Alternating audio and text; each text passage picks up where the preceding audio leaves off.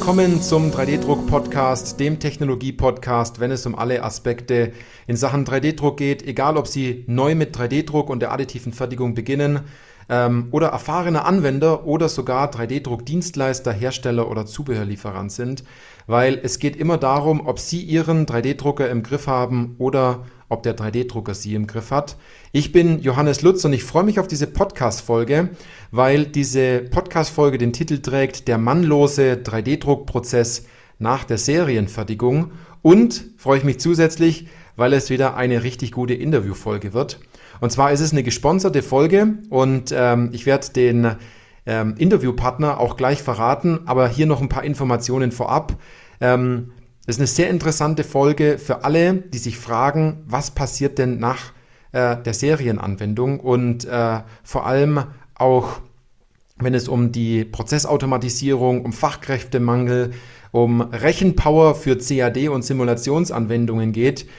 Egal wie dort Ihr Wissensstand ist, ähm, mit dem Thema, die, das ich gerade angesprochen habe, bleiben Sie auf jeden Fall dran, ähm, weil es wird richtig spannend denn ich habe äh, Dominik Heinz von Druckerfachmann heute mit dabei im Interview. Dominik, Hallo Johannes. Ich finde es so toll, dass wir wieder gemeinsam einen Podcast machen. Ähm, ich auch. Ich, ich glaube, viele kennen dich bereits, aber bitte stell dich doch auch einfach nochmal ganz kurz vor. Na klar, Johannes. Ja, also ich freue mich auch auf jeden Fall, äh, wieder mal dabei zu sein und äh, mal wieder über die aktuellen Themen bei uns bei druckerfachmann.de berichten zu dürfen. Ähm, ja, wer bin ich? Was mache ich? Ähm, mein Name, ich bin Dominik Heinz und ich verantworte zwei Bereiche bei Druckerfachmann und zwar äh, beginnend mit 3D-Druck additive Fertigung. Da hat der ein oder andere Zuhörer, der zumindest hier bei dir schon häufiger zugehört hat, mich vielleicht schon mal gehört. Mhm. Ähm, und ich habe jetzt seit äh, zwei Jahren zusätzlich auch nochmal das ganze Business Development im Bereich Managed Workplace ähm, mit aufgenommen. Also da sind wir auch dabei, ein Team aufzubauen, wirklich ganz dediziert für den IT-Arbeitsplatz in Unternehmen. Und da schließt sich halt der Kreis auch im Bereich des CAD-Umfeldes oder im Bereich der Produktion, weil wir da halt auch immer wieder sehen, dass halt ja, ich sag mal, ältere Arbeitsplätze auch verwendet werden mhm. oder ältere mhm. Hardware. Aber dazu kommen wir, denke ich mal, später noch. Genau. Ja, genau. Weil viele kennen dich ja von LinkedIn, von Messen, von Roadshows und äh, ich habe nachgezählt, du bist jetzt das sechste Mal bei uns im Podcast. Und wir, wir haben ja über schon richtig viele Dinge schon gesprochen in der letzten, letzten Zeit. Also es ist ja schon einige Zeit her. Ähm, aber über, über Serienproduktion, dann haben wir über äh, 3D-Druck as a Service gesprochen oder wie man als KMU, also als mittelständisches Unternehmen, auch mit 3D-Druck skaliert. Ähm, wir haben über den Wandel im 3D-Druckmarkt schon gesprochen. Und natürlich, was auch passiert, wenn man einen 3D-Drucker auch gekauft hat, wenn man eingestiegen ist, also was passiert nach dem Invest.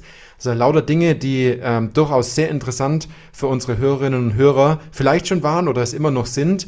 Also wir werden die Podcast-Folgen entsprechend ähm, verlinken in den Show Notes. Aber was ich bei euch extrem wahrgenommen habe, ist, ihr entwickelt euch, seitdem wir diese äh, Podcasts auch immer wieder gemeinsam machen, ihr entwickelt euch stetig weiter und ihr seid immer am Puls der Zeit der, der Kunden, die ihr habt und hört auch genau hin und das schätze ich sehr stark äh, sozusagen auch bei euch, weil ihr nicht davon ausgeht, dass eine Sache für immer gilt, sondern sich diese, diese Welt natürlich weiterdreht und da seid ihr mit dabei. Dankeschön, ja, fürs Feedback auf jeden Fall. Nee, also wir sind definitiv kein Unternehmen, was stillsteht. Ich glaube auch viele andere Unternehmen ist ja genauso. Ne? Also das ganze Thema auch der letzten Jahre mit Corona und Zulieferketten und so hat das Ganze noch mal ein bisschen herausfordernder gestaltet. Ne? Da ist mhm. ja jedes Unternehmen mit im Boot. Ähm, was ich aber wirklich auch total schätze an dem Unternehmen bei druckerfachmann.de, dass wir halt wirklich auch sehr agil arbeiten können. Also auch unser Team wächst und wächst und wächst organisch. Also jedes Jahr bekommen wir immer wieder neue KollegInnen äh, mit ins Team, die sich auch wirklich nur um das Thema 3D Druck äh, primär befassen. Und wir sind gerade dabei, auch wirklich die anderen Fachbereiche mit zu integrieren, dass wir halt Gesamtlösungskonzepte halt auch anbieten und halt über den Tellerrand hinaus gucken.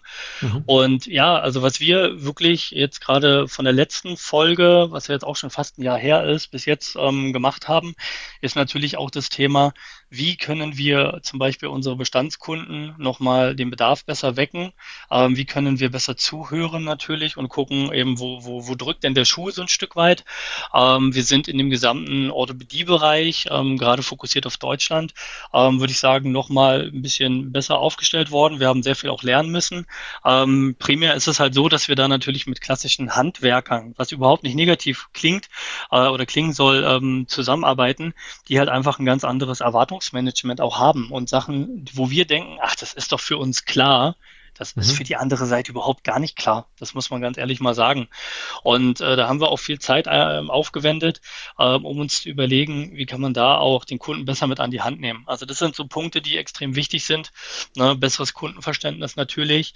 Wir sind marketingseitig, ähm, glaube ich, auch ganz gut aufgestellt. Auch auf dem einem Forum jetzt in Berlin fand ich das extrem gut, dass wir da auch als Sponsor A wieder die Chance hatten, dabei zu sein, dass mhm. ich bei einem Workshop mit dabei war, ähm, Expertenworkshop mit dabei war, anderen Teilnehmern auch das ein oder andere mitgeben konnte.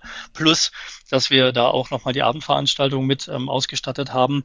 Ähm, das sind so Sachen, die uns extrem viel Spaß machen ähm, und einfach mal die Sichtbarkeit natürlich auch erhöhen, dass wir als Druckerfachmann wirklich als Partner wahrgenommen werden, ähm, ist mir natürlich auch wichtig. Und auch der Bereich Formlabs zum Beispiel, ähm, der ist auch ganz gut in eine gute Richtung, hat sich verlagert. Ne? Wir haben jetzt vor einigen Jahren uns auch ähm, den Hersteller Formlabs mit ins Portfolio mhm. geholt, wo wir dann auch sehr, sehr gute Lösungen gerade für den Mittelstand umsetzen können. Also da, wo es halt eben noch nicht das Thema Serienfertigung in der Gänze, wo wir wirklich täglich direkt produzieren müssen, größere Bauteile produzieren müssen, ähm, das kann man halt mit den Formlabs-Lösungen extrem gut unterfüttern. Und da haben wir halt einen sehr guten Lückenschluss ähm, um dann halt auch frühzeitig die Leute halt ins Boot zu bringen, additiv zu produzieren und dann aber die Gesamtwertschöpfungskette auch wirklich von der Idee bis zum fertigen Produkt. Das ist was, was uns die letzten mhm. Jahre halt auch mal mit begleitet hat, dass wir das halt mit abwickeln können und, und auch schauen, was ist denn auch der nächste Schritt? Also was wäre der nächste logische Schritt beim Unternehmen? Ne, wo geht denn die Reise hin und was macht man halt mhm. halt dieses Jahr, was macht man nächstes Jahr, was macht man dann in fünf Jahren und dass wir da halt sehr stark unterstützen. Das ist so auch unser eigener Anspruch, den wir da auch haben. Ja, das nehme ich bei euch auch ganz stark wahr. Du hast gerade auch einen ganz wichtigen Punkt gesagt. Übrigens, ich habe auch nachgeguckt, es ist so knapp 45 Folgen her, als wir das letzte Mal gesprochen haben. Aber du hast gerade die, die in Anführungszeichen Handwerker angesprochen ähm, im Orthopädiebereich. Und das ist natürlich ein ganz wichtiger, wichtiger Punkt, weil die Leute natürlich ein ganz anderes Bewusstsein ähm, für 3D-Druck haben. Die sind auf einer ganz anderen Welle unterwegs ähm, die schon viel weiter vorne stattfindet, die müssen anders abgeholt werden. Und da darf man auch nicht sauer sein, wenn das jemand nicht versteht. Woher sollte er es denn auch verstehen? Ne? Das ist ein ganz wichtiger Punkt, was du dort äh, gerade angesprochen hast. Von dem her merkt man nicht nur, dass es darum geht, Produkte anzubieten, sondern den Kunden oder besser gesagt den Interessenten immer deutlicher zu verstehen. Ähm, was tut sich denn bei HP aktuell? Ähm, Gibt es da irgendwas Neues ähm, im Bereich Material, Prozess oder ähm, im Metall-3D-Druck? Würde mich interessieren, wenn du da ein paar Infos für uns hast. Ja, auf jeden Fall. Also HP ist ja ein ganz, ganz wichtiger Hersteller und ein ganz wichtiger Partner bei uns bei Druckerfachmann.de. Und äh, wir sind ja auch gestartet mit dem Pulverdruck von HP, ähm, als es dann in Richtung additive Fertigung ging. Und was ich sehr, sehr schön finde, ist, dass wir ähm, eine sehr gute Strategie bei HP mitbekommen in Richtung Materialerweiterung. Ähm, mhm. da ist aktuell das Thema natürlich mit dem weißen Pulver, weißes Polyamid, ähm, was zur letzten Form, äh, Formnext auch ähm, gelauncht worden ist, veröffentlicht worden ist, ähm, wo man einfach den Bedarf der Endkunden, dass sie gerne weiße Polyamidteile benötigen aus einem HP-System, um zum Beispiel druckdichte Bauteile zu produzieren, dass mhm. das halt Stand heute möglich ist. Mhm. Und der zweite Punkt, den ich auch extrem gut finde, ist das ganze Thema Automatisierung. Ähm, wenn ich mich so im Markt umschaue, gibt es ja von dem einen oder anderen Automatisierungslösungen. Die sind mal so ein bisschen semi-automatisch oder eher manuell oder es wird dann so gesagt, als ob es automatisch wäre, ist mhm. es aber nicht wirklich. Und ähm, das, was ich aber dieses Jahr auch ähm, in Barcelona gesehen habe, wo wir nachher auch nochmal drüber reden werden, ähm, hat mir schon nochmal so ein bisschen die Augen geöffnet oder nochmal stärker die Augen geöffnet, dass halt der Fokus bei HP Thema Serienfertigung, additive Serienfertigung, tägliche Produktion und Automatisierung einfach in die richtige Richtung geht. Das ist so der Zeitgeist, wo man heute Lösungen braucht, wo auch unsere Kunden immer wieder nachfragen, auch wenn sie vielleicht heute noch nicht sagen, hey, wir haben jetzt hier fünf HP-Anlagen oder wir müssen jetzt jeden Tag irgendwie ein paar tausend Teile produzieren additiv, aber das ist ja schon abzusehen, mhm. dass dieser Punkt kommen wird. Und dass sich da halt so ein großer Hersteller Gedanken macht und auch schon eine, finde ich, sehr gute Basislösung ähm, etabliert hat, ist schon mal sehr, sehr positiv, muss ich ganz ehrlich sagen. Mhm, mhm. super. Ich merke das auch, dass sich das Thema Automatisierung ähm, immer weiter durchsetzt, vor allem auch, wenn äh, ähm, vor ein paar Jahren immer wieder darüber gesprochen wird. Und es ist in der 3D-Druckbranche einfach so, dass viele Dinge, die angekündigt werden, einfach auch ein bisschen Zeit brauchen, ähm, bis sie dann natürlich entsprechend komplett nach außen getragen werden. Entsprechend. Ja. ja. Okay, super. Hast du noch einen dritten Punkt? Und zwar im Bereich Metalldruck ist zum Beispiel HP auch unterwegs, hat die HP Metaljet ähm, gelauncht, also auch zur letzten Formnext. Und es ist so, dass wir dort entsprechend Metallgranulat sintern können. Also mhm. beziehungsweise halt bindern und dann halt sintern. Und auch diese Anlagen äh, konnte ich in Barcelona betrachten, habe mal einen richtigen Eindruck bekommen. Und was ich da extrem stark fand, dass halt im Bereich des Metalldruckes ähm, HP sich so aufstellt und im Endeffekt ein extrem offenes System designt. Und dieses offene System aber direkt mit den Kunden zusammen so anpasst, dass halt der Kunde seine Applikation umsetzen kann. Mhm, mhm. also das finde ich zum Beispiel auch eine sehr, sehr gute Strategie, äh, muss ich ganz ehrlich sagen, ähm, weil das halt so diese Limitierung, Mensch, wir sind gebunden an einen Hersteller, der halt nur dieses eine Material zulässt oder nur diese Parameter oder oder oder, dass sich da HP zumindest in dem Bereich Metall halt wirklich äh, ja, gleich öffnet und da halt auch im Sinne des Kundens auch agiert. Ne, mhm. hat alles natürlich Vor- und Nachteile, aber so finde ich gerade mit der Unterstützung Seite an Seite, ähm, dass halt der Hersteller mit dem Kunden zusammen das Ganze entwickelt und auch ein größeres Verständnis bekommt, wie denn das Endprodukt auszusehen hat, ähm, ist es wirklich eine sehr, sehr gute Möglichkeit, da auch einen Markteintritt zu bekommen im Bereich des Metall-3D-Drucks für ja. Serienteile. Also nicht nur mal ein Einzelstück, sondern wirklich für Serienteile. Ja, das ist interessant, was du gerade sagst, weil das ein ganz großer Knackpunkt ist ähm, der sich natürlich vom Kunststoff unterscheidet. Gehen wir nochmal ganz kurz zurück zum Kunststoff. Du hast vorhin weißes Material genannt. Ähm, das kennt man ja hauptsächlich aus dem SLS-Bereich natürlich. Was steckt denn da äh, genau noch dahinter? Also was für Gedanken ähm, bezogen auf dieses weiße Material von HP mhm. jetzt? Na klar, na klar. Also bei dem, bei dem weißen Polyamid 12 ähm, ist es so, dass wir natürlich auch das Thema Biozertifizierung haben, so wie wir das ja auch von dem normalen grauen äh, PA12-Material her kennen. Also wir haben die gleichen Rahmenbedingungen her. Ähm, was aber vom O-Ton her von den Kunden halt immer wieder bemängelt worden ist, Mensch, wir haben halt graue HP-Bauteile, die kann man ja nur dunkler färben, man kann die nur dunkler nachbearbeiten und so weiter und so weiter. Dadurch, dass das ganze Medizinthema auch bei HP ein mhm. Fokusthema geworden ist, seit den letzten drei Jahren ähm, oder auch drei Jahren plus. Ähm, und da auch einfach der Bedarf da ist nach weißen Bauteilen, hat HP halt ganz viel Forschung betrieben, um halt ähm, diese Technologie so zu erweitern, dass man halt wirklich druckbeständige, feste Bauteile aus Polyamid in Weiß fertigen kann. Und gerade das Thema Druckbeständigkeit ist natürlich ein Alleinstellungsmerkmal, den wir halt einfach bei HP haben. Mhm. Und, und das ist halt ein sehr großer Vorteil. Ähm, zum einen haben sie die Kunden angehört, was ich immer sehr, sehr gut finde, wenn man den Kunden anhört und dann nach einer gewissen Zeit halt wirklich eine Lösung dafür auch etabliert. Zum zweiten haben wir das ganze Färbe- und, und Post-Processing-Thema natürlich, was man mit weißem Material, Grundmaterial natürlich viel besser umsetzen kann, als es jetzt mit einem grauen Material der Fall ist. Ja. Also da ähm, hat man nochmal würde ich sagen, einen größeren Mehrwert, einen, höheren Value, den man halt mit dem, mit dem weißen Material halt produzieren kann auf der HP-Anlage. Und, und das sind schon mal wichtige Punkte. Also auch das ganze Thema Lackieren, was ja auch mit den normalen ähm, PA-Teilen von HP, mit den grauen Teilen halt möglich ist, kann man mit den PA in Weiß auch machen.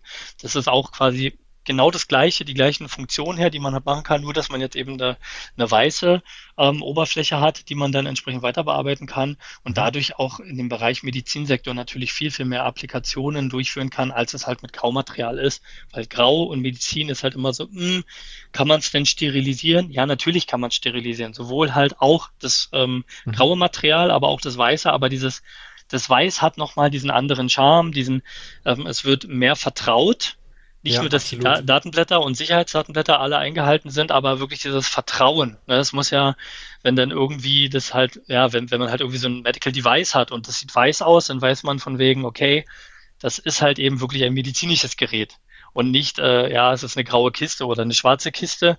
Ja, ne, das, das optisch einfach auch nochmal was ganz anderes. Ja, das macht, das macht ganz arg viel aus. Man muss in Zukunft dann äh, genauer hingucken, wenn man von Weitem ein paar weiße Bauteile sieht, könnten es in Zukunft auch HP-Bauteile sein, anstatt SLS-Teile. Ne? Richtig. Ähm, also muss man aufpassen in Zukunft, wenn man schon die Sache vorwegnimmt. Man sollte sich die Bauteile immer genauer anschauen. Ne? Ähm, du hast gerade auch das Thema Prozessoptimierung leicht angerissen bei, meiner, bei meinen ersten zwei Fragen. Ähm, was hat HP denn dort genau vor? Geh da mal noch mal ein bisschen genauer drauf ein. Ne? Mhm.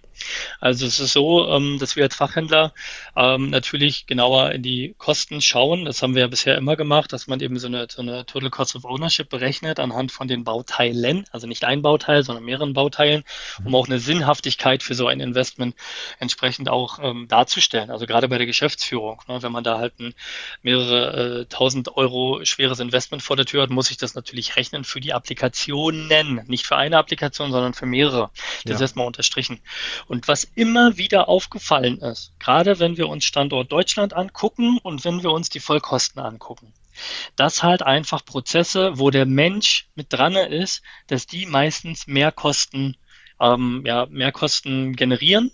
Mhm. Und genau an diesen Stellen, um die Kosten in dem Prozess zu reduzieren, hat HP sich Gedanken gemacht gehabt von wegen, was braucht man denn zusätzlich noch, um diese manuellen Schritte zu automatisieren und dadurch auch Kosten zu reduzieren. Und es ist so, dass halt, ähm, also ein Beispiel, um es ein bisschen konkreter zu machen mhm. und nicht so nebulös, ist zum Beispiel, ähm, wer sich mal die HP angeguckt hat, wir haben ja einen Bauraum, der mobil ist, der auf Rädern ist, den man halt von der Prozessstation, also da, wo das ganze Materialhandling durchgeführt wird, in Richtung Drucker gibt und vom Drucker den Druckjob startet. So, und HP hat sich Gedanken gemacht und hat gesagt, Mensch, was ist denn, wenn wir dieses aus dem Drucker rausnehmen, also diese Bildunit aus dem Drucker rausrollen und dann einen neuen Wagen in den Drucker reinsetzen, wenn wir das nicht automatisieren. Dafür wurde eine neue Komponente äh, ins Leben gerufen. Und zwar ist es so ein automatisches Accessoire ähm, für, für zum Austausch der, der, der Bildwagen, also der, der, Bau, der Bauräume, der mobilen Bauräume. Und das kann man halt entsprechend seines HP-Systems auch dazu ordern. Also das kommt jetzt mhm. demnächst, dass man halt diese Komponente dazu ordern kann. Und der Vorteil ist, dass man halt zwei Bauräume vorbereitet. Dann setzt man, der eine Bauraum ist im Drucker drinne, der andere steht sozusagen an dieser automatischen, an dieser automatischen Austauschstation dran. Mhm. Und dann wird aus dem Drucker, wenn das fertig ist, öffnet sich nicht mehr die Klappe vorne, sondern die Klappe ist halt offen. Dann, mhm. dann fährt die Bildunit raus schiebt, wird an die Seite geschoben und dann kommt halt der zweite Bauraum und wird in den Drucker reingefahren. Und dann wird der Druckjob automatisch gestartet. Dadurch spart man sich halt einige Minuten an Aufwand, aber im Sinne der Serienfertigung ist es halt ein sehr, sehr hoher, äh, ja, sehr, sehr hoher Vorteil. Ähm, weil man dann sagt von wegen, man muss nicht nochmal einen Operator, der denn da irgendwas befüllen muss oder, oder, oder. Und das war jetzt nur eine Komponente am Drucker. Mhm. Zusätzlich gibt es acht weitere Komponenten, so ganz viele kleine, kleine Puzzleteile, sage ich jetzt mal, die halt einen komplett automatisierten Prozess möglich machen. Fängt im Endeffekt an mit einer Automatic Unpacking Station, wo man dann einen Bauraum aus einer Natural Cooling Unit, ähm, aus, von, von, einem, von einer Build Unit in eine natürlich äh, abkühlende Unit halt entpackt und dann gibt man das in eine automatische Unpacking Station, wo dann die Bauteile annähernd entpulvert werden. Mhm. Dann kann man das Ganze quasi weiter, ähm, äh, weiter, weiter, äh, weiterführen, indem zum Beispiel das Altmaterial, was halt durch die Automatic Unpacking Station rausgefiltert worden ist, dass man das wieder aufbereitet für den nächsten Druckjob. Da gibt es jetzt verschiedene Silos, die halt das Material aufbereiten, dieses Material auch wieder zurücksaugen und dann halt für den nächsten Druckjob äh, entsprechend vorbereiten. Auch die Befüllzeiten so wie wir sie aktuell kennen mit der Prozessstation, kann man mit diesen Komponenten deutlich reduzieren. Also wir haben jetzt aktuell eine Befüllzeit ähm, von so einer Loading, von, also, von, also eine Beladungsstation mhm. ähm, von ungefähr ja, 30, 40 Minuten, je nachdem, wie hoch der Bauraum sein soll. Und das Ganze halt kann man halt bis zu ja, 8, 9 Minuten runtersenken mit dieser automatisierten Lösung. Das ist eine HP Loading, Loading System nennt sich das mhm. zum Beispiel. Mhm. Und, und diese ganzen Komponenten zusammengefasst, das ähm, ist dann die große Stärke, um in Richtung Serienfertigung eine Automatisierung durchzuführen. Das ist so hardware-seitig. Ne? Muss man sich mhm. gucken, was braucht man für Komponenten, dann werden die halt durchdefiniert und dann wird dieser Prozess entsprechend umgesetzt in der Fertigung. Mhm. mhm. Das nächste, was noch dazu kommt, ist natürlich das äh, Thema Schnittstellen zu Softwareanbietern oder auch, dass die ganzen Komponenten miteinander kommunizieren. Sprich, aus dem MES-System haben wir einen Bestand an Bauteilen, die produziert werden sollen. Diese Bauräume werden vorbereitet, genestet für die Druckvorstufe in dem HP-System und das wird jetzt über diese ganze API-Schnittstelle automatisiert durchgeführt. Das heißt, man kommt, es kommt eine Bestellung oder ein Fachbereich benötigt jetzt einen Bedarf von XYZ Bauteilen. Das Ganze wird vorbereitet über das MES-System äh, weitergeschickt an die entsprechenden Komponenten. Dann geht der Bauraum dahin, dann wird das Ganze, wird der Druckjob gestartet, genau. Mhm. Und dann hat man halt nach 24 Stunden, je nachdem welche Komponenten man hat, hat man seinen fertigen Bauraum, der halt ausgepackt wird. Ähm, das ist auch nochmal eine wesentliche Verbesserung im Vergleich zu den letzten Jahren, weil das war halt auch alles mehr manuell und wurde jetzt automatisiert halt durchgeführt. Ja, und ja. wie man das Ganze, äh, wo jetzt die dritte Komponente mit reinkommt, wie das Ganze dann halt individualisiert umgesetzt wird für die Unternehmen. Da ist es so, dass wir als Fachhändler die äh, HP Professional Services anbieten, wo genau in diesen Professional Services ganz individualisierte Konzepte nicht nur ein Konzept, sondern wirklich mit Investitionsplan, mit Auslastungsplanung, welche Komponenten kommen dazu, was wird auch im ersten und im zweiten und im dritten Jahr gemacht, wo gibt es irgendwie auch eine Art von Backup-Strategie und so weiter und so mhm. weiter. Und das alles läuft halt über diese Professional Services und das verdichtet dann einfach dieses Gesamtlösungskonzept. Und dadurch bekommt man halt eine sehr hohe Automatisierung bei dem Gesamtprozess halt mit mhm, dazu. Mhm. Das ist super spannend, was du erzählst, weil man glaubt jetzt natürlich, ja, man schiebt da den Wagen mal kurz zur Seite, man packt mal kurz eben die Teile dort aus und man befüllt jetzt wieder diese neue, ähm, diese, diese neue Station damit. Ähm, das ist aber alles Zeit, was es kostet und es ist alles Stress und es können natürlich auch viele Fehler gemacht werden. Von dem her finde ich es gut, wenn man diesen Prozess oder dieses Know-how so stark in den Prozess reinpackt, dass er automatisiert werden kann. Also ich freue mich da schon richtig, das mal live zu sehen, entsprechend. Aber ich glaube, du hast sowas schon, schon gesehen, weil ähm, du hast auch gesagt, du, du warst bei HP in Barcelona in diesem riesen 3D-Druckcenter. Ähm, genau. Erzähl einfach mal ein bisschen, was ist denn doch genau passiert wie war das da? Beschreib einfach mal so ein bisschen, was hast du denn da gesehen? Ja, sehr gerne, sehr gerne. Also Anfang des Jahres war das ähm, und da wurde das Top-Management ähm, von allen Fachhändlern eingeladen bei HP und dann konnten wir uns die D-Factory angucken. Also es war eine Station von mehreren Stationen, die wir an dieser Tour halt uns angeguckt haben. Mhm. Und bei der D-Factory, das ist so, ähm, das ist zehn Minuten vom Flughafen entfernt, Flughafen Barcelona, kann man also zehn Autominuten oder 10 bis 14 mhm. Minuten, Autominuten entfernt, ähm, gibt es die Factory, die auf 17.000 Quadratmetern, vier Etagen, eine, mhm. ich sag mal schon, gläserne Industrie 4.0 Manufaktur aufbaut, wo halt verschiedene Software, aber auch 3D-Druckhersteller miteinander sich austauschen, wie denn die nächste industrielle Revolution aussehen kann.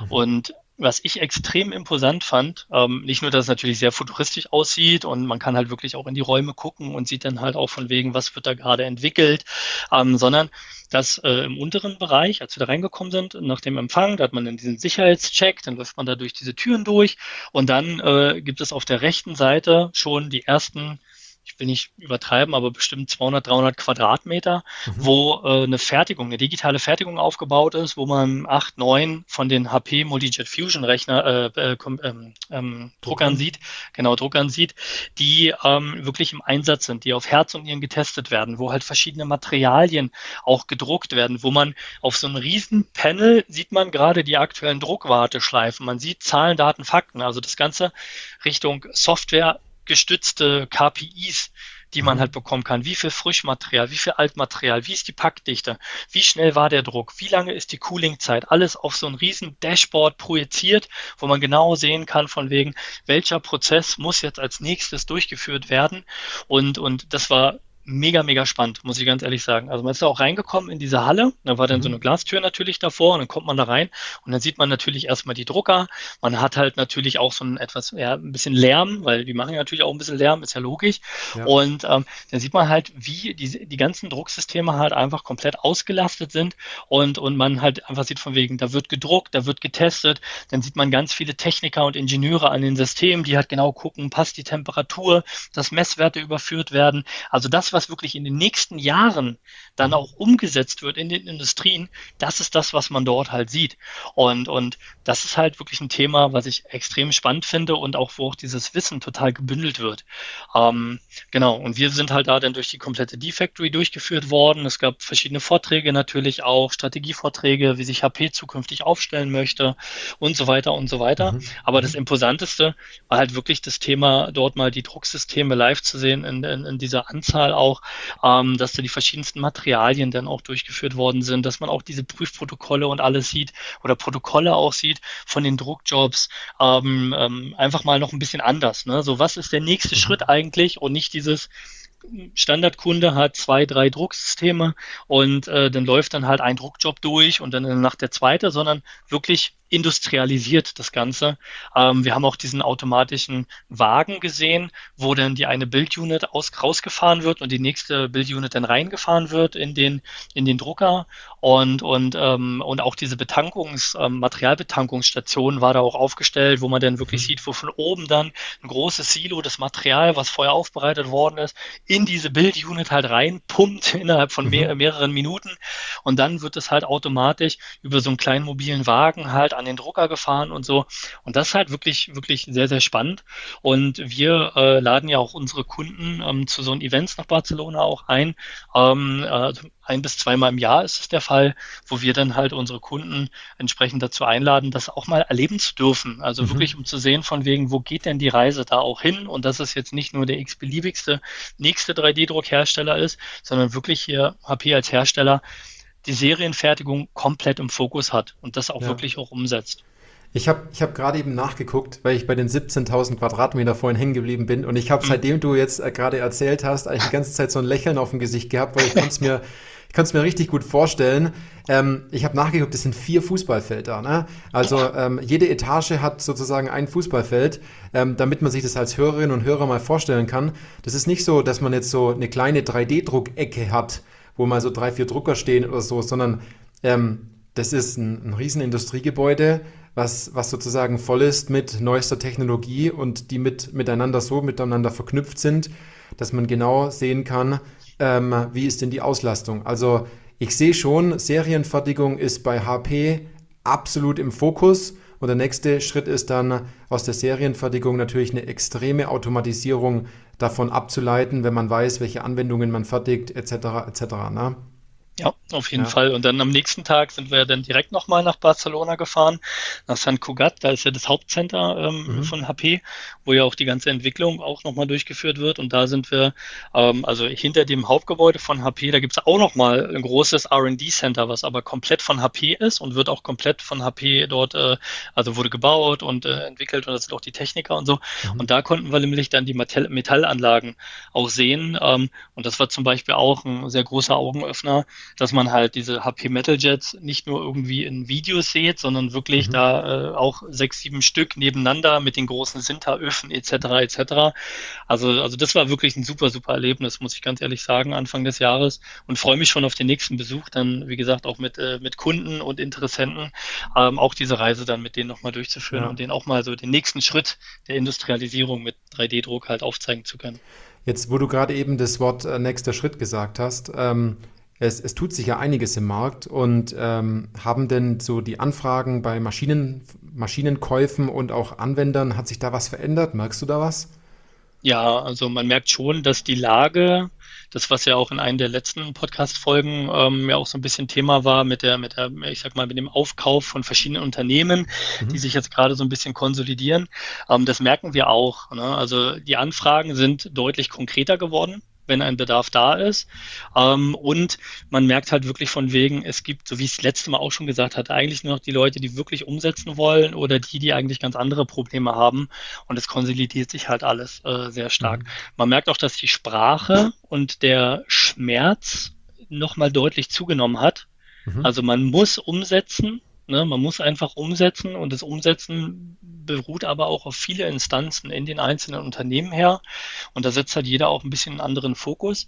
Und, und, und da sind dann auch manche Projekte, die halt einfach auch, ähm, sage ich mal, ein bisschen schwieriger werden, weil der Kunde für sich natürlich auch das Beste raussuchen möchte, aber dadurch merke ich zumindest, ähm, vielleicht mit zu vielen Parteien auf einmal über diese ein, diesen einen Bedarf spricht. Mhm. Und dann werden halt viele Informationen in einen Topf geworfen und dadurch ist dann eher eine Verunsicherung. Und durch eine Verunsicherung, das wissen wir alle, kriegt man halt auch keine wirkliche Entscheidungsfindung. Ähm, das ist so ein bisschen das Schwierige. Ne? Da glaube ich, da, da merkt man dann halt einfach von wegen, ja, der Markt ist halt gerade so ein bisschen angespannter. Ähm, ich freue mich immer über die Projekte, wo der Kunde weiß, er möchte in den nächsten Jahren ein Alleinstellungsmerkmal haben. Er möchte dieses Alleinstellungsmerkmal seiner Produktgattung auch mit, äh, mit 3D-Druck unterfüttern. Ähm, er möchte innovativ sein und innovativ auch als Unternehmen dargestellt werden, auch mitunter 3D-Druck. Ne? 3D-Druck ist nicht immer die Lösung mhm. für alles, aber im Endeffekt, wir sind ja auch ein 3D-Druck-Podcast, deshalb kann man das da gut äh, subsumieren. Ähm, aber, aber das merkt man halt schon. Und, und, ähm, und die Unternehmen, die halt wirklich sagen, von wegen, sie wissen, in welche Richtung das geht, sie haben Applikationen nennen. Also ich sage wirklich nochmal Applikationen nennen. Nicht eine, hier, wir mhm. haben jetzt mal irgendwie eine Sache, die wir drucken wollen, das wäre schön, sondern wirklich eine Sinnhaftigkeit dafür, auch ein Investment in die Hand zu nehmen. Ne, ähm, da sind die Anfragen viel stärker und ähm, da muss man halt einfach nur schauen, konsequent eben Meilensteine aufzubauen und das umzusetzen. Mhm. Also grundsätzlich finde ich ist es eigentlich ein positives Jahr. Also auch generell ein positives Jahr in Richtung von, man hat halt ernsthafte Projekte, die man umsetzt und man hat, ähm, also so ein gutes Beispiel, so ein bisschen aus dem Nähkästchen geplaudert, würde ich ja. mal sagen, das ist vielleicht auch ganz spannend, ne, wenn wir jetzt so Marketingaktionen machen, ne, dann kriegt man da relativ schnell, so Klassiker ist so Webinare, ne, kriegt man mhm. wirklich ähm, mit guten Themen viele, viele ähm, Webinar-Interessenten in so ein Webinar mit rein. Aber unterm Strich sind es häufig die gleichen, die sich informieren wollen, was super ist, ne, mhm. aber die leider nicht häufig umsetzen wollen. Ne, da kennt man denn schon den einen oder anderen, ne, der dann halt, der, der ist halt immer wieder dabei, der möchte sich informieren und so weiter und so weiter. Aber da, da ist noch nicht der Knoten so richtig geplatzt, um in die Umsetzung zu kommen. Das kommt dann vielleicht in einem Jahr oder in zwei Jahren oder oder oder. Ähm, ne, aber die informieren sich halt her. Ähm, aber dann gibt's halt die, die halt wirklich sagen, von wegen, komm, wir wollen umsetzen und die sind auch so drauf, mal ganz salopp gesprochen, die rufen halt auch einfach mal direkt an. Ja, die schreiben auch einfach mal von wegen, Mensch, Herr Heinz, äh, zum Beispiel bei LinkedIn, von wegen, wir wollen was umsetzen, wir haben da ein Projekt und wir wollen jetzt einfach mal da in die Beratung gehen und wollen jetzt mal gucken, von wegen, wie kriegen wir denn auch so ein komplizierteres Thema halt umgesetzt. Und das finde ich halt extrem spannend, extrem gut und da muss einfach das Bewusstsein, man muss offen und ehrlich miteinander reden. Das hilft am meisten, gerade in den aktuellen Zeiten und eigentlich auch immer, weil Geschäfte werden auch immer zwischen Menschen gemacht und, und man einfach wirklich auch äh, guckt, was ist ein sinnvoller Plan und ein sinnvoller Weg für dieses Unternehmen mit der Investitions, äh, mit dem Investitionsbudget, was halt jetzt da ist und so weiter und so weiter und welchen Mehrwert kann man denn damit auch umsetzen. Ja, das habe ich auch deutlich wahrgenommen. Da spiegelst du mir das gerade, ähm, dass die Leute, die da sind und die wirklich was machen wollen, die geben auch Gas. Aber alle, die sich nur informieren wollen, die so diesen Fantasiedenkfehler, nenne ich es jetzt mal, haben, die sagen, irgendwann werde ich auch mal erfolgreich werden mit dem Thema äh, 3D-Druck, die wird es auch weiterhin ganz normal geben. Ne? Mhm. Also ähm, hat sich natürlich auch von Seiten der Anfragen was verändert. Ich habe aber auch mitbekommen, dass der Ton im 3D-Druckgeschäft auch, äh, auch direkter geworden ist und ähm, Strategieanpassungen vorgenommen werden. Ähm, wenn du da noch ganz kurz drauf eingehen mhm. gehst, äh, wie, wie, wie nimmst du das denn wahr und wie, wie passt ihr euch dort an? Ja, auch eine sehr gute Frage. Und zwar Thema Strategie. Also ne, ich als Abteilungsleiter, natürlich als Führungskraft, muss natürlich schon auch gucken, von wegen, wie verändert sich der Markt. Ich bin immer ein Fan davon, erstmal auch zu hören, wo ist denn der Bedarf bei meinen Kunden oder bei unseren Kunden? Ähm, wo können wir uns da logisch weiterentwickeln? Wo haben wir aktuell Lücken? Ähm, ich glaube, das macht auch jeder andere Fachhändler oder auch jeder Hersteller, ne, weil es ist halt mhm. halt gerade sehr, sehr wichtig, dass man sich da auch entsprechend weiterentwickelt und ein offenes Ohr dafür hat und man darf man, die Zeiten sind nicht mehr da, dass man die Augen verschließen darf, ach, mir ist das egal, nach mir die Sinnflut oder so, sondern man muss sich das halt, muss sich darüber wirklich Gedanken machen und gucken, wo die Reise dahin geht. Und äh, in dem Zuge ist es so, dass ich natürlich auch überlegt habe, Mensch, wollen wir jetzt unser Portfolio nochmal erweitern? Nehmen wir weitere Technologien mit dazu? Wollen wir das noch mit dazu nehmen? Und das, das, das, das, das. Und äh, unterm Strich bin ich eigentlich zu der Entscheidung gekommen, ähm, dass das nicht wirklich zielführend ist. Ähm, mhm. was zielführender ist, ist, dass wir Mechanismen etablieren, dass unsere Kunden umsetzen können. Dass sie besser oder einfacher ähm, einfach in die Umsetzung starten.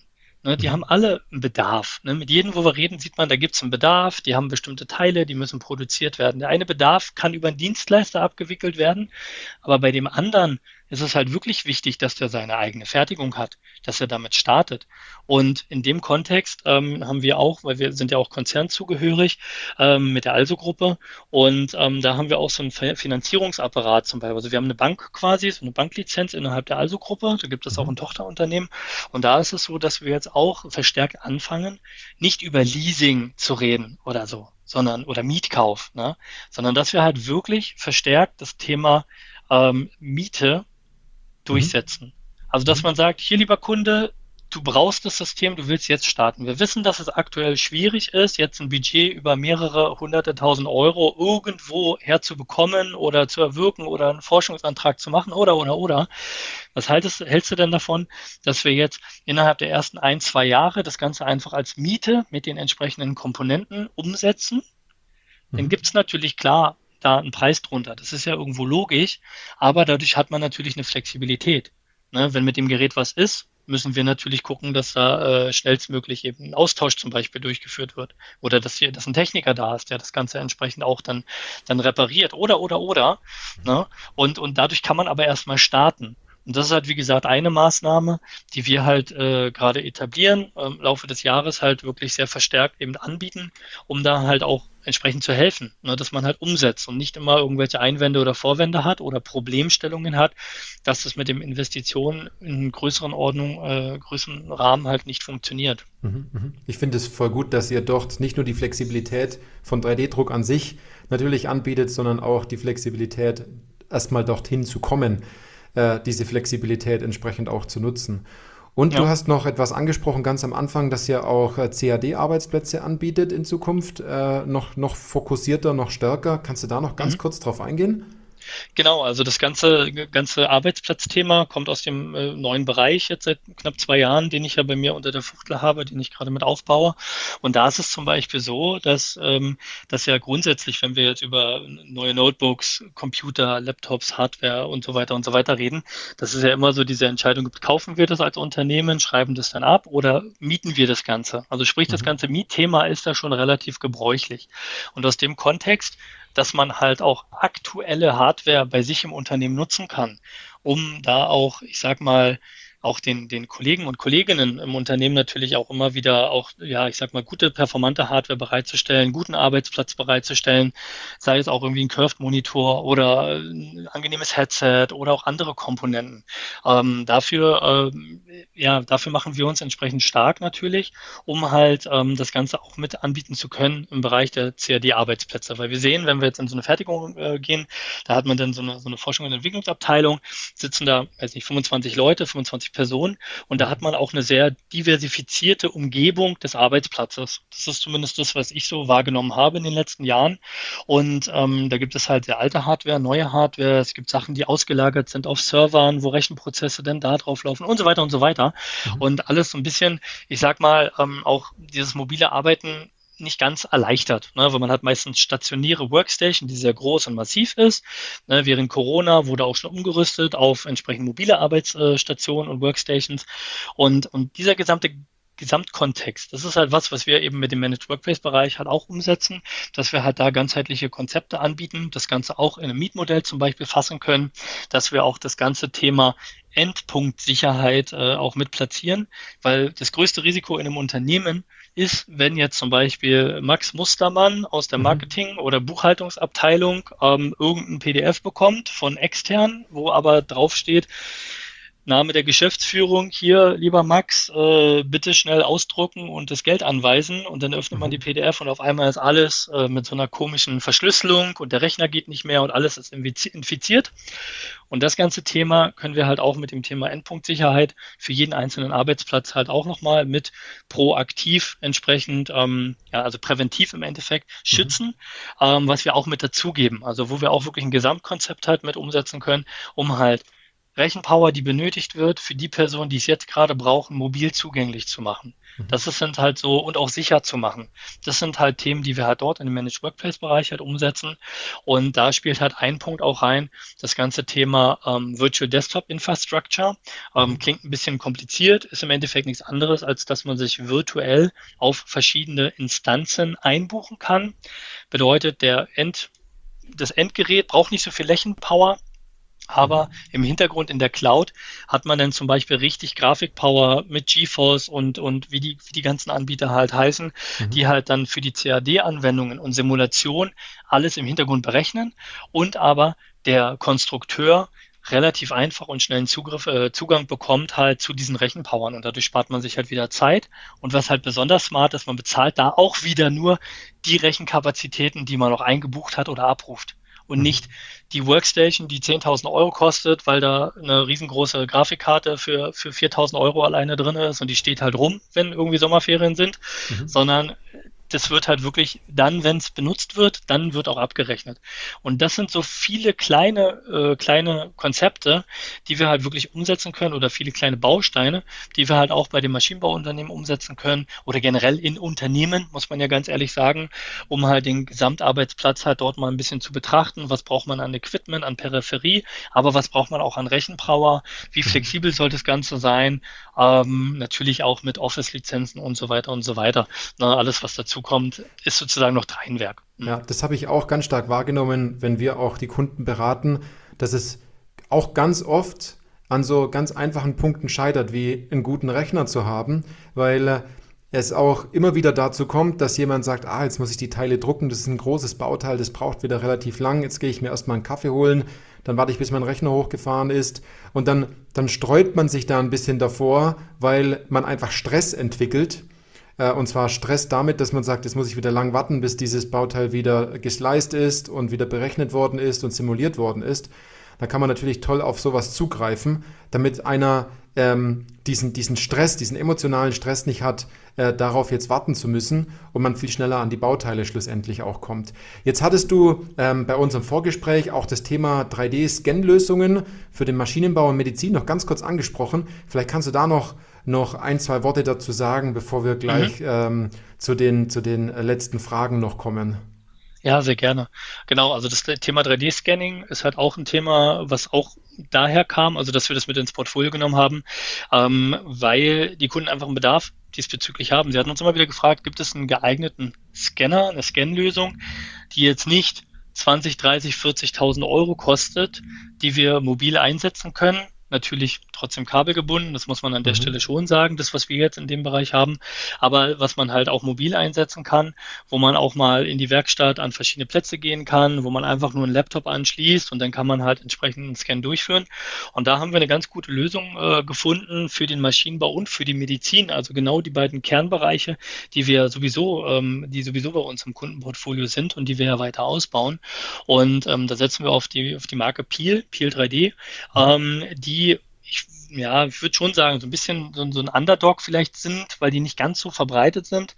Ähm, aber die haben ähm, sehr, sehr gute Lösungen, ähm, wo man zum Beispiel halt auch von 0,1 bis 3 Meter Objekte scannen kann. Also sowohl halt eine Motorhaube ist scannbar oder ein Motorblock, als auch irgendwie eine Arm, ein Arm oder eine, Hand oder Arm oder Bein oder Fuß, ähm, für den Orthopädiebereich zum Beispiel. Ähm, das ist ein Scansystem halt, was entsprechend von 0,25 Millimetern pro Meter bis zu 0,1 Millimeter Scangenauigkeit hat, nur um so ein paar Scandaten oder ein paar Zahlendaten, Fakten nochmal zu nennen. Mhm. Und wir haben halt eine Maßhaltigkeit eben von 0,5 Millimeter pro Meter. Und ähm, das ist natürlich alles, ähm, ja, was man einfach mal sich angucken sollte. Also ne, wer halt einen Bedarf hat, muss man ganz ehrlich sagen, im Bereich, wir brauchen eine Scanlösung, die halt jetzt nicht 20, 30, 40.000 Euro kostet, die solide ist, wo man auch RGB-Texturen mit erfassen kann mhm. wo auch eine Software mit bei ist, wo man die Punktwolke auch nochmal Flächen rückführen kann mit verschiedenen Tools und so weiter und so weiter, ähm, dass man die halt auch ins CAD-Programm bekommt, dann ähm, auch da einfach mal entsprechend, ähm, ja, entsprechend äh, uns kontaktieren. Das ist gar kein Problem. Dann können wir mal eine Live-Demo machen oder kommen mal vorbei, zeigen mal, wie das Ganze funktioniert, ähm, weil da auch einfach mal spannende Möglichkeiten sind. Weil das Thema ist ja immer folgendes Wir haben keine Ersatzteile für das eine oder andere Bauteil. Und äh, dann, ähm, wie komme ich denn überhaupt zu dem digitalen Zwilling? Das Ganze muss natürlich entweder selber gezeichnet mhm. werden oder, oder rückgeführt werden übers 3D-Scanning. Und da bietet sich halt so eine Lösung äh, an, wenn gerade wenn man nicht wirklich täglichen Scan hat. Das muss man halt auch an der Stelle sagen, ne? ja, wenn man nicht täglich scannen möchte. Ja, ja. Qualitätssicherung hast du auch noch angesprochen. Ähm, ganz kurz, kannst du da mhm. auch noch ganz kurz drauf eingehen? Das, das, ich glaube, das ist super interessant für ähm, für die Hörerinnen und Hörer mal noch einen ganz kleinen Ausblick in die Richtung zu bekommen ja, auch das Thema Qualitätssicherung wird mehr und mehr ein Fokusthema. Auch auf dem AM-Forum, wo wir dann im Workshop waren, war auch ähm, ein Thema oder eine Fragestellung, wie man halt mit Qualitätssicherung umgehen kann heutzutage, gerade bei additiven Prozessen. Und wir haben hier auch eine Lösung mit einem Partner zusammen, ähm, was wir halt auch anbieten und jetzt auch umgesetzt haben erfolgreich. Also auch eine Lösung, die funktioniert, wo man dann halt eine komplett automatisierte Dokumentation für die verschiedensten Prozessabschnitte auch dem Endkunden mit an die Hand geben kann. Weil nichts ist ja im Endeffekt schlimmer. Das Bauteil geht an den Kunden, dann bricht irgendetwas, dann wird halt irgendwie gesagt, na ja, das war vielleicht Materialermüdung Mhm. Ja, vielleicht ja nicht, vielleicht war in der Charge irgendwas falsch oder beim Prozess ist irgendwas falsch gewesen. Genau. Man weiß es nicht, genau, man weiß es halt einfach nicht. Und genau hierfür ähm, gibt es halt auch eine Lösung, die wir mit anbieten können, wo man halt einen individualisierten ähm, Prozess für die automatische Dokumentation der einzelnen Prozessschritte äh, umsetzen kann und das Ganze dann zum Schluss auch per Scan-Code in, in einer Datenbank halt abrufbar macht, auch für den Endkunden zum Beispiel abrufbar macht. Wann war der, war der Eingang zum Beispiel des Drucks Druckes, wann wurde vorbereitet, welches Material, welche Seriennummer hatte das Material, ähm, an welchem Tag wurde gedruckt, gab es auch vielleicht einen Prüfstab, der mitgedruckt worden ist, was in den mhm. meisten Fällen em zu empfehlen ist, nur ganz äh, so als kleine Nebeninfo. Ähm, und äh, wann wurde das verpackt, ähm, gelabelt, wer hat das ausgepackt, an welcher Maschine und so weiter und so weiter. Also das kann man wirklich so direkt zusammenbauen, dass man diesen gesamten Prozess auch dokumentieren kann. Und das ist jetzt auch was äh, Neues, was jetzt bei uns mit dazugekommen ist, was einfach das Gesamtangebot nochmal komplettiert. Und da aber auch nochmal ein kleiner Hinweis. Nicht alle Kunden sind aktuell so weit, dass sie diesen Schritt gehen. Für mich ist es aber wirklich wichtig, dass wir da schon ein Angebot haben, wo wir wissen, das funktioniert. Ne, wir haben das jetzt halt, wie gesagt, mit einem Kunden haben wir das jetzt erfolgreich am Jahresanfang umgesetzt wo wir wissen, dass es geht, dass es auch sauber ist und dass auch deren Endkunden dadurch einen Mehrwert haben. Und auch für das Thema Zertifizierung zum Beispiel ist sowas immer wichtig, dass man das halt belegen kann. Aber es wird dann in den nächsten Monaten oder Jahren mehr in die Richtung auch gehen. Und dann können wir halt auch sagen, von wegen gar kein Problem, ihr braucht jetzt nicht noch mit zwölf anderen reden und überlegen oder oder oder, sondern wir können euch hier eine Lösung vorstellen, die halt auch passgenau an euer Unternehmen angepasst werden kann mhm. und umgesetzt werden kann. Ja, das habe ich auch ganz stark gemerkt, dass es unterschiedliche Problemstufen gibt in den einzelnen Stadien, wo sich die Anwender befinden. Am Anfang guckt man so, was kauft man, dann hat man was, sondern dann guckt man noch tiefer in die Technik und das Material rein, dann sucht man mehr Anwendungen und für jeden ähm, Problemschritt, den man dort auf dieser Kette durchläuft, gibt es Lösungen und somit kann man natürlich auch jetzt nicht sagen, gut, das brauche ich jetzt nicht. Man braucht es vielleicht jetzt genau nicht, aber vielleicht erst zum späteren Zeitpunkt, wenn man ein Stück weit weitergekommen ist. Ne? Korrekt. Ähm, wie lässt sich denn das Thema Prozessoptimierung bei HP in wenigen Worten von dir jetzt noch, noch zusammenfassen, wenn jemand jetzt noch so die Keypoints mitnehmen will aus dem, aus mhm. dem Podcast? Ja, also wo die Reise hingeht, ähm, seitens des Herstellers HP, ähm, ist das Thema wirklich Produktivität. Also mhm. Sprich, der Drucker soll produktiv arbeiten und ähm, alles drumherum soll halt auch funktionieren und ähm, dass man da halt wirklich den gesamten Prozess halt sich anschaut, wo überall auch der Mensch ähm, vielleicht auch gar nicht notwendig ist. Das heißt nicht, es geht hier um Stellenabbau oder so, sondern einfach nur, dass man eine effiziente Prozesskette bekommt, so wie man sie in der aktuellen normalen Fertigung schon kennt. Das ist ja das Thema dabei. Ich hatte mal mich vor einiger, einigen Jahren mal mit jemandem unterhalten, auch äh, ein Fertigungsleiter, der halt gesagt hat von wegen, Mensch, Heinz, also das Thema 3D-Druck, ja, ist wichtig, muss man angehen, aber was ich total schwachsinnig finde, ist halt einfach, die ganzen Jahre probieren wir alle Menschen aus den ganzen Fabriken rauszubekommen und jetzt habe ich meinen 3D-Drucker hier oder meine 3D-Drucker und jetzt äh, müssen die Operatoren und die ganzen äh, Leute halt wieder rein, damit sie die Sachen betanken, befüllen und so weiter weiter und so weiter. Und es wäre halt sehr schön, wenn man da auch mal mehr industrialisiert denkt. Und da genau an dem Punkt befinden wir uns jetzt gerade, zumindest seitens HP. Ähm, das habe ich zumindest jetzt dieses Jahr festgestellt und das wird sich in den nächsten Jahren auf jeden Fall auch nochmal deutlich, äh, deutlich ja, automatisiert mhm. verbessern. Ja, dass nicht nur der Drucker produktiv arbeiten soll, sondern alles auch, was um den Drucker im Endeffekt drumherum ist. Genau. Jetzt ähm, die zwei letzten persönlichen Fragen, die ich immer habe an dich. Äh, eigentlich eigentlich habe ich die, glaube ich, bei jeder Podcast-Folge gestellt. ähm, beende doch mal bitte folgenden Satz. 3D-Druck ist für mich. 3D-Druck ist für mich eine Chance, als produzierendes Unternehmen unabhängiger zu werden. Mhm. Und was ist so das tollste Bauteil aus einem Drucker, was, du, was du je in der Hand hattest? Gibt es da was Neues schon? Ach ja, das ist ja meine Lieblingsfrage. Und jetzt, jetzt wird es alle erschüttern, die wahrscheinlich zuhören.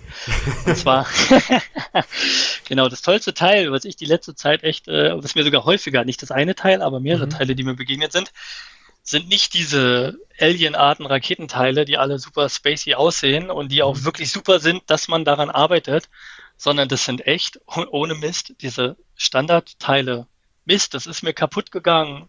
Die Maschine ist zum Stillstand gekommen, weil dieses eine Metallteil kaputt gegangen ist. Können wir das nicht drucken mit einem sehr festen äh, Kunststoffteil? Mhm. Natürlich. Und das war dann morgen fertig und dann funktioniert das.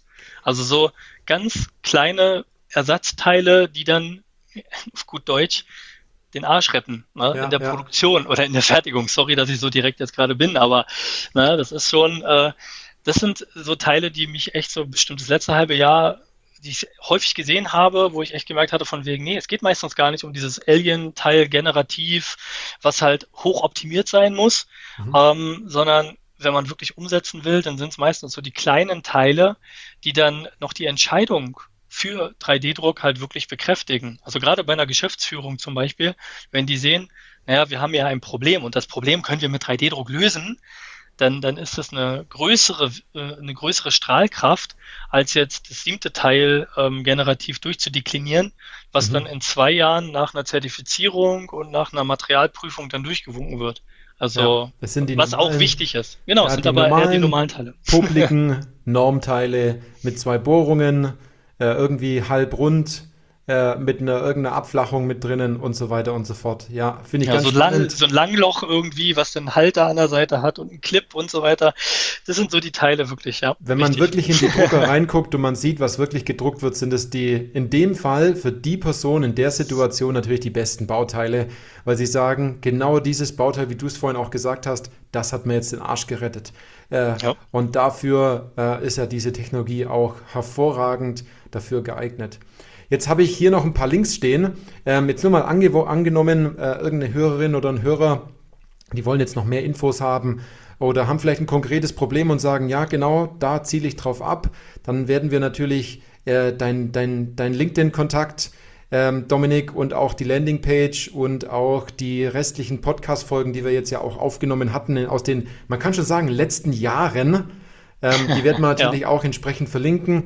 Ich kann den Dominik nur wärmstens empfehlen, wenn äh, man sich die Thematik mit ähm, dem, dem ganzen Prozessthema mit HP, mit Formlabs etc. genauer anschauen möchte. Ähm, geht einfach auf den Dominik zu. Ähm, Dominik, du machst einen hervorragenden Job. Äh, ich weiß das in der Hinsicht, weil ich auch mit dir schon lange zusammenarbeite. Und ich glaube, davon können viele andere bei uns im Markt und die, die noch neu hinzukommen, auch extrem davon profitieren, dass am Ende auch ein gutes Ergebnis dabei rauskommt und äh, ganz viele Parteien auch glücklich sind. Es war eine richtig tolle und lange Podcast-Folge, Dominik. Ähm, ich bin ja. gespannt, wann wir die nächste machen. ich auch. Äh, ich auch. Spätestens nächstes Jahr. Nein, spätestens nächstes Jahr, denke ja, ich mal. Absolut. Ich hoffe, dass die Hörer, was ich letztes Mal schon meinte, nicht gelangweilt sind oder so, was bei uns so passiert. Und ähm, da nochmal kurzes Statement auch von meiner Seite. Ähm, also zwei, zwei Themen. Äh, bei LinkedIn, mhm. schreibt mich bitte gerne an. Also ich bin immer sehr offen für den Dialog, ne, dass man überhaupt erstmal versteht, wo drückt denn der Schuh und auch überhaupt erstmal abschätzen zu können, können wir überhaupt helfen. Weil wir mhm. können ja auch nicht alles, auch wenn der Druckerfachmann unser Name trägt, aber ganz ehrlich, wir können ja auch nicht alles. Ne? Aber deshalb ist das erstmal wichtig. Und ähm, wer mehr in dem Bereich, er möchte erstmal Informationen haben. Ne? Webinar angucken, Podcast anhören, nochmal ähm, zu dem gesamten Ökosystem informiert werden und so weiter und so weiter, der besucht einfach die Seite ihre-additive-fertigung.de. Das ist unsere Plattform, wo wir wirklich einen bunten Strauß an ganz vielen Möglichkeiten haben, wo man sich erstmal aufschlauen kann. Da haben wir auch einen Leitfaden mit drinne, wo man über mehrere Wochen und Monate so ein paar Ideen bekommt, wie man starten kann. Und ähm, genau, also die beiden Wege immer zu empfehlen, entweder der Direktkontakt oder eben über ihre-additive-fertigung.de, ähm, sich da dann Informationen holen. Und ja, Johannes, ich freue mich auch jedes Mal dabei zu sein und hoffe, dass wir nächstes Jahr nochmal äh, eine Folge dann machen können, um dann zu informieren und mal gucken, was sich dann auch wieder ja, ereignet hat. Wieder, hat sich wieder eigenes, einiges bewegt, sowohl, sowohl in, unserer, in unserer großen Welt als auch in unserer kleinen additiven Fertigungswelt äh, in der Hinsicht. Also, in diesem Sinne, ähm, vielen Dank fürs Zuhören und bis zur nächsten Podcast-Folge.